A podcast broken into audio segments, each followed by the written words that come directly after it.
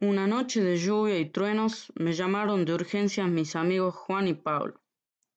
Habían estado jugando a la pelota en el campito frente al castillo abandonado. El castillo era una construcción antigua, de la época medieval. Era oscuro y tenebroso.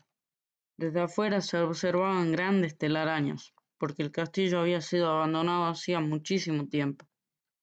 En él vivían un rey, su esposa y su hija. El rey era una persona muy agradable y buena, al igual que su familia.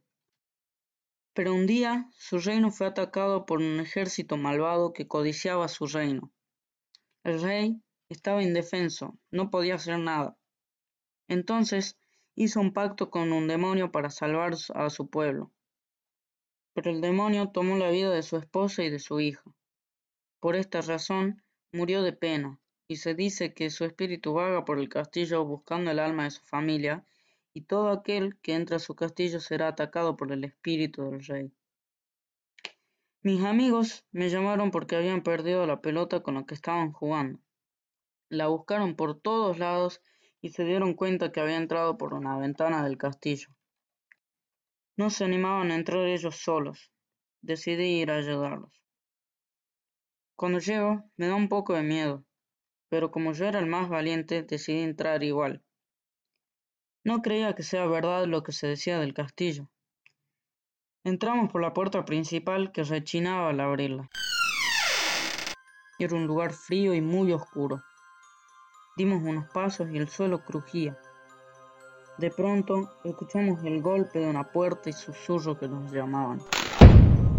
El corazón nos latía mil por hora, pero seguimos caminando para buscar la pelota porque si Juan volvía sin ella su mamá se enojaría mucho. Entramos a la habitación principal y de repente nos aparece el espíritu del rey. ¿Qué hacen aquí? ¿Acaso no saben que tengo que atacarlos? dijo el rey con una voz de, de ultratumba. Nada, nada, solo buscamos una pelota, dijimos con miedo. No, no pueden entrar a mi castillo, dijo el rey muy enojado. El rey nos seguía. Corrimos y corrimos hasta llegar a un sótano. El lugar era húmedo y hacía mucho frío. Había manchas de sangre por todos lados. Nos escondimos por un tiempo ahí. De pronto vimos un ataúd y lo abrimos. Ahí estaba el cuerpo de la hija del rey, que de repente abrió los ojos y nos miró. Nos fuimos corriendo inmediatamente y cuando salíamos de, la habitación vimos al rey.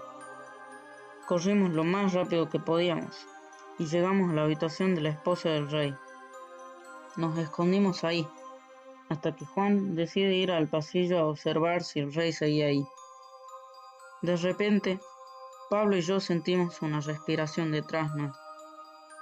Era la reina, tenía un vestido blanco y no tenía cara.